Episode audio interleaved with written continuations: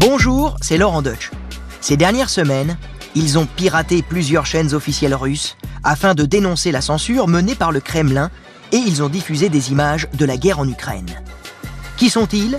Les Anonymous, bien sûr, ces militants spécialistes des attaques informatiques connus pour se cacher derrière un masque blanc, souriant, sourcilleux, moustachu et barbichu.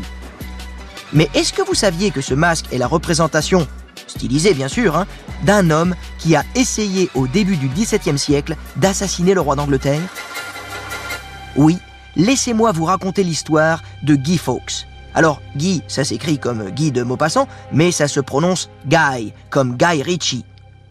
Guy Fawkes a donc eu un rôle déterminant dans la conspiration des poudres.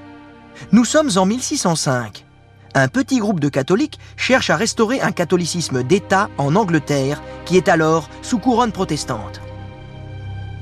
Cette bande fomente le plan de faire sauter le Parlement et boum, le roi Jacques Ier avec. Parmi eux, il y a donc Guy Fawkes, un soldat converti au catholicisme qui en connaît un rayon sur les explosifs. Patiemment, il entrepose des barils de poudre dans les sous-sols du Parlement avec pour projet d'allumer la mèche le 5 novembre, jour d'ouverture de séance présidée par le roi. Manque de bol pour Guy, une lettre anonyme révèle le complot et il est arrêté dans les souterrains, entouré de son attirail explosif, quelques heures avant de perpétrer l'attentat. Comme ses complices, il est condamné à être pendu, castré, éventré, écartelé, traîné, afin que la foule ait une petite idée du sort qu'on réservait aux conspirateurs. Heureusement pour lui, il a échappé à une partie de l'exécution. Mais bon, pour ça, il a dû sauter de la potence et se briser le cou. À partir de là, la figure de Guy Fawkes deviendra une sorte d'épouvantail au Royaume-Uni.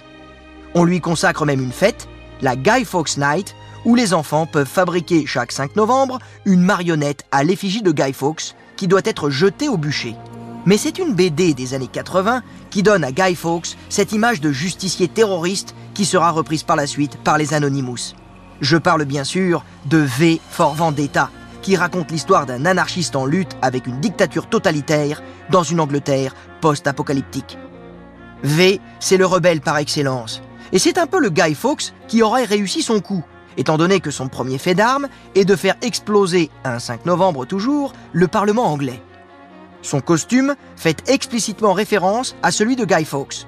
Il porte un chapeau, un manteau, des bottes, tendance XVIIe siècle, qui sont les vêtements que notre conspirateur préféré portait lors de son arrestation alors qu'il se préparait à fuir discrètement par la Tamise.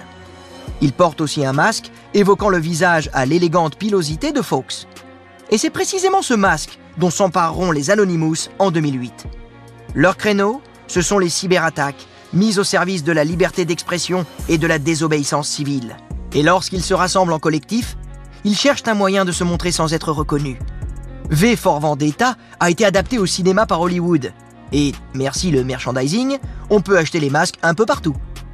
Tout est réuni pour que les Anonymous fassent du terroriste Guy Fawkes, devenu aussi justicier grâce à V for Vendetta, leur signe distinctif.